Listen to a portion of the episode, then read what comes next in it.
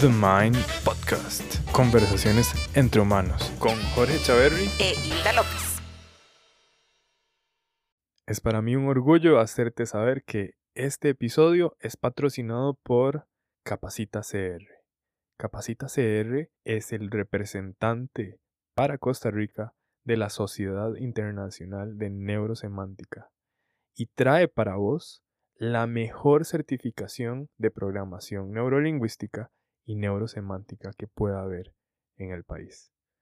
Si tenés interés en conocer tu mundo interior, cómo funciona tu mente, tener acceso a tus mejores recursos, descubrir tu historia personal y nutrirte de herramientas altamente efectivas para cambio de hábitos, de creencias limitantes y vivir desde tus mejores recursos, no dudes en contactar a Capacita CR. Puedes escribir al correo matrícula Puedes contactarles al WhatsApp 8897-2208 y puedes encontrarlos en Instagram como capacita.cr. Capacita CR potencia tu carrera y cambia el mundo.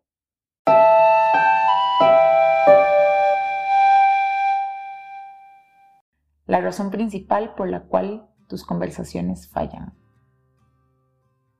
¿Te ha pasado que le contás algo a un amigo y te responde con historias personales que en su mente se asocian con la tuya? ¿Has sentido el impulso de aconsejar a quienes te buscan para hablar de temas delicados? ¿Será que hay veces en que estás físicamente frente al otro y al mismo tiempo estás pensando en muchas cosas más? Hasta que mencionan tu nombre inesperadamente. ¿Cuántas veces has sentido que la otra persona escuchó lo que quería escuchar después de que expusiste tu punto de vista? Y con tus compañeros de trabajo o colaboradores, ¿será que les es fácil llegar a acuerdos y resolver conflictos? Si buscas en Google habilidades de comunicación, esto te arroja aproximadamente 121 millones de resultados en .49 segundos. Si buscas la habilidad de escuchar, son cerca de 13 millones de resultados que el buscador pone a tu disposición. Y la mayoría de nosotros seguimos teniendo problemas para entablar buenas conversaciones, resolver conflictos y llegar a acuerdos tanto en nuestras vidas personales como profesionales. Es por ello que queremos compartir con vos un estudio revelado en diciembre del 2020, que demuestra que la razón por la cual algunos no avanzamos en mejorar nuestras habilidades de comunicación es porque tenemos la tendencia de que escuchamos lo que queremos escuchar. Como humanos tenemos dos cualidades que nos caracterizan y dirigen la forma en que experimentamos y atendemos la vida. La primera es que somos seres fundamentalmente sociales. Y la segunda es que tenemos un cerebro que opera a partir de predicciones basadas en nuestro pasado individual.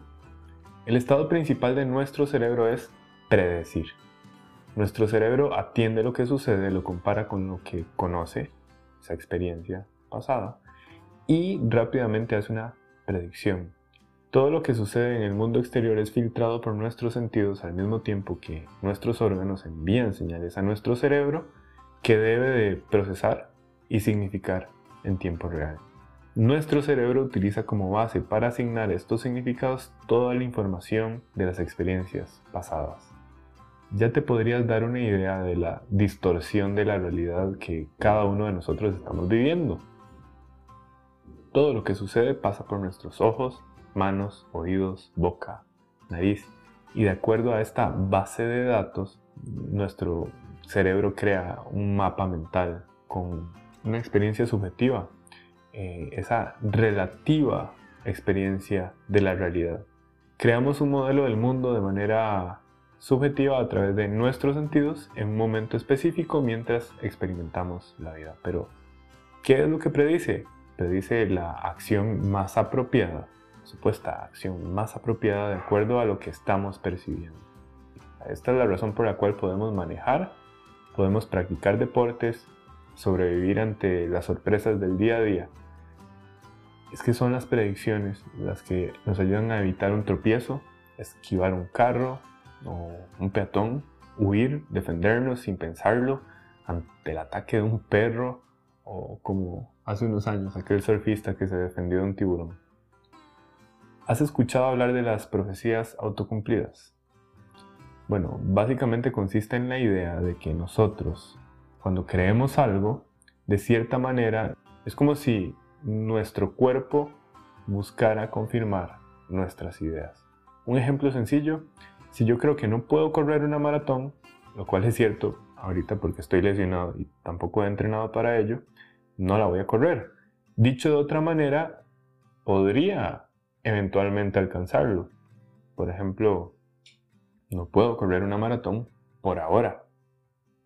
Eso me pone en una actitud distinta. En la primera versión, muy difícilmente tenga la iniciativa siquiera de entrenar. En la segunda, dejo abiertas las posibilidades. Un ejemplo más. A Marta eh, le pasó que tuvo una experiencia con un terapeuta y ahora cree que la psicología cognitivo-conductual no es la más beneficiosa para un proceso emocional. Cuando Marta hace su búsqueda en Google para verificar lo que sospecha, lo hace escribiendo en el buscador razones por las cuales la psicología cognitivo-conductual no es recomendada o no funciona. Se está buscando dar la razón, inclusive cuando el algoritmo le haga llegar artículos o información adicional con estudios que van en contra de su creencia, Marta le va a poner atención y le va a dar clic a los titulares que confirmen su teoría. ¿Por qué sucede esto? Porque nuestro cerebro, aparte de trabajar por predicciones, atiende el ahorro de energía. Cualquier cosa que salga de nuestro espectro implica un esfuerzo. Cualquier cosa que no sea conocida va a implicar gasto de energía, tanto físico como mental. Ahora, ¿será esto un fallo de nuestro sistema? No, no lo es. Es simplemente la forma más eficiente que nuestro cerebro descubrió para ser funcional en nuestro nicho, al mismo tiempo que es la razón por la cual estamos aquí como individuos y civilización. Algo más sobre las predicciones. ¿Has escuchado alguna vez a tus papás o tus abuelos decir cosas como, ay, es que la música de ahora es puro ruido? Vos, ¿has estado expuesto ante algún idioma que jamás habías escuchado o inclusive un acento distinto al que estás acostumbrado, acostumbrada? También suele requerir esto de un gran esfuerzo y tu cerebro prácticamente no lo procesa. Tu cerebro ante la exposición constante y o la intención logra guardar suficiente información para poco a poco irle dando sentido a los nuevos estímulos y los nuevos patrones que ofrece la realidad. No es casualidad que después de cierto tiempo escuchando un nuevo ritmo ya lo empeces a descifrar. O después de muchos años empezar a lograr descubrir patrones en tu amigo, al que nadie entiende, pero vos sí tu cerebro ya logró llenarse de suficiente información como para predecir de forma efectiva el estímulo externo. Vamos al experimento. En diciembre del 2020 se publicó un estudio realizado por un grupo de científicos liderado por Alejandro Tabas en la Universidad Técnica de Dresden, Alemania, en el que descubrieron una evidencia que demuestra cómo funciona nuestro cerebro ante estímulos esperados e impredecibles. Al final de los experimentos lo que pudieron interpretar es que nuestra representación neuronal del mundo exterior está directamente influenciada por nuestras preconcepciones. El experimento consistió en evaluar el comportamiento de 19 sujetos ante estímulos impredecibles. Lo que cada sujeto debía de hacer era presionar tres botones que correspondían a la posibilidad de un sonido diferente con respecto a 7 tonos que sonarían durante 240 rondas. Imagínate que a vos, como sujeto de observación, te dicen, en cada ronda van a sonar 7 tonos. 6 son iguales. Y uno será diferente, que sonará después del bit 4.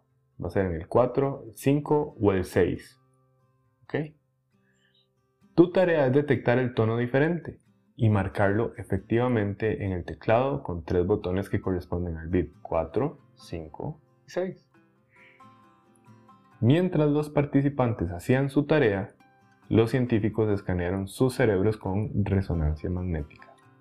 para obtener imágenes de la corteza auditiva, en específico de la actividad en el colículo inferior y el cuerpo geniculado medial.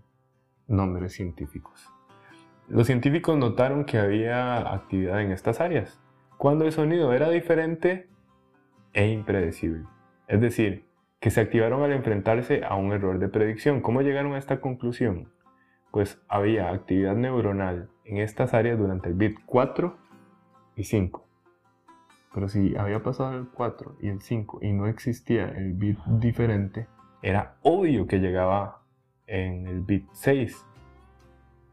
Esto resulta fácil de predecir y por lo tanto requería de menos esfuerzo y energía, lo que provocaba una respuesta más rápida a partir de la detección del tono.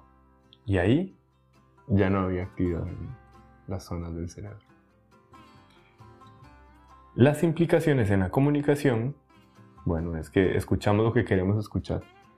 Si ya es fácil de predecir, no se activa la detección, eh, no, no se activan las neuronas en nuestro cerebro.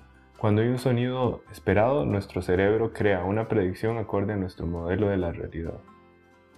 Nuestra corteza auditiva ya no tiene la necesidad de activarse por completo.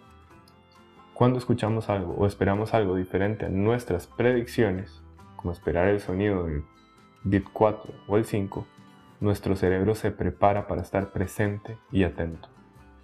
Con esta investigación los científicos concluyen que en definitiva lo que nosotros percibimos de la realidad está profundamente contaminado por nuestra versión subjetiva de la realidad. Wow, me encantó como el experimento que, que realizan porque se pega demasiado como a muchas realidades en conversaciones que personas tienen o tenemos, ¿verdad? Porque pasa que, que hay fallos en la comunicación de acuerdo también hasta cómo nos sentimos, ¿cierto? ¿Qué pensás? Sí, en total, es, es como nuestro cerebro trabaja por predicciones. Nosotros necesariamente tenemos información que nos ayuda a interactuar con otras personas. Lo que pasa es que es mucho más fácil llegar y asumir con juicios, con presuposiciones. Ay, yo ya conozco a él, ya sé qué es lo que me va a decir, entonces ya no voy a prestar atención. Mi cerebro no se va a encender, no se va a comprometer para saber qué es realmente lo que me querés decir, qué es realmente lo que te está pasando. Sí, total, me conoces tanto que ya no hay curiosidad de conocerme un poquito más. Exacto. Y ojo, con el pasar del tiempo, por supuesto que mi cerebro automáticamente empieza a guardar patrones que sirven de información para interactuar de una manera más práctica, digamos así, más eficiente en cuanto a ahorro de energía con vos, pero esto no limita de que vos sos un ser en constante cambio y yo no debería de creerme demasiado lo que, lo que quiero saber de vos. Como decía Epicteto, nadie aprende lo que cree que ya sabe. Entonces, si yo asumo, ah, yo ya sé cómo decir, mi cerebro no se compromete. Eso es lo que a mí me tiene impresionado.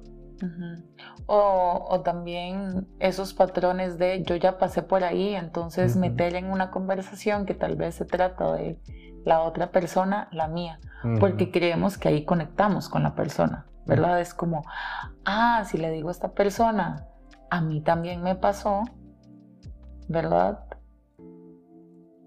y queremos el protagonismo, ya no se trata de la persona o de la historia de la otra persona, sino de la historia nuestra en este caso, ¿verdad? Poniéndome como ejemplo de que llego y digo, como me estás contando algo, ay, a mí también me pasó y me pasó esto y esto y esto y esto y esto y esto, entonces ya es como, sí, ahí hay, hay, un error comunicativo. Y, y es donde también las personas empiezan a tener fallos en su comunicación, porque ya yo he escuchado personas decir como, Di, ya me quedo callada, ya me quedo callado, ya. Tan siquiera me interesa contar lo, que, lo que seguía de mi conversación o tan siquiera la otra persona nunca lo dejó terminar siquiera. sí, es, es, algo natural que sucede en nosotros, así es como funcionamos. Eh, definitivamente no es el camino virtuoso, no es el camino en donde vamos a conectar con más personas darte cuenta te coloca en una posición de responsabilidad. ¿Responsabilidad de qué? De, darte cuenta, que en este momento siento este impulso y mi llamado es a, ok, recordar. Puede ser que sí, puede ser que sí tengo una sensación correcta de lo que, de lo que podría decir o hacer la otra persona. Puede ser que no. Y la mayoría de veces nos vamos a sorprender por lo que puede suceder al abrirnos a escuchar realmente desde, una, desde un estado de curiosidad y humildad, humildad para no, no, juzgar, sino más bien querer entender eh, y, y, recordar que, como vos mencionaste, puede ser que creamos que lo que nos está contando una persona se parece a lo nuestro por esa sensación de, uy, yo sé lo que es estar ahí, esa sensación de predicción, pero nunca, nunca alguien ha pasado por lo mismo que nosotros, nosotros no vamos a pasar por lo mismo que nadie está pasando y a pesar de que alguien nos diga lo que está sintiendo y queramos entender, ahí también hay mucho que preguntar. Cada quien vive sus emociones, sus experiencias de una manera individual. La razón principal por la cual las conversaciones fallan es por creer saber lo que no sabes. Wow. ¿Qué te queda? Me queda como practicar más la escucha, ser intencional en que cuando estoy interactuando con una persona, no se trata de mí esa conversación en ese momento, especialmente si me pidieron esta conversación, ¿verdad? Es como, hey, puedo hablar con vos, quiero contarte algo, sino como estar para la persona, porque también a veces me pasa que meto, que meto ahí información por predicciones exactamente que tengo, entonces como que me queda ser como más curiosa eh, y escuchar para entender. Esa es la A mí me queda esa revelación, nuestro cerebro opera de acuerdo a nuestras intenciones. Si nuestra intención es prestar atención, se encienden las neuronas. Si nuestra intención es, ah, ya sé lo que viene, se apagó el cerebro literal en esa zona. Em, entonces sí, es un llamado a la responsabilidad de escuchar para entender y no para responder, como mencionabas ahora. Y, em, y la práctica tensionada hacia el maestro. Entonces, te invitamos a practicar la escucha con curiosidad y regalarte ese ejercicio cognitivo, encender esas neuronas para atender lo que no sabes. Be present, my friend.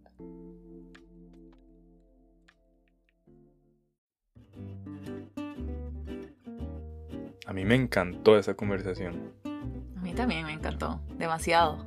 Sí, espero que la hayas disfrutado tanto como nosotros. Si te acordaste de alguien, de algún momento, de alguna historia y sentís que esto es digno de ser compartido, dale. Sentite libre de hacerlo con la mayor cantidad de personas y así formas parte de nuestro propósito. Recordá suscribirte a nuestro podcast en Spotify y en todas las plataformas de audio. Be present, my friend.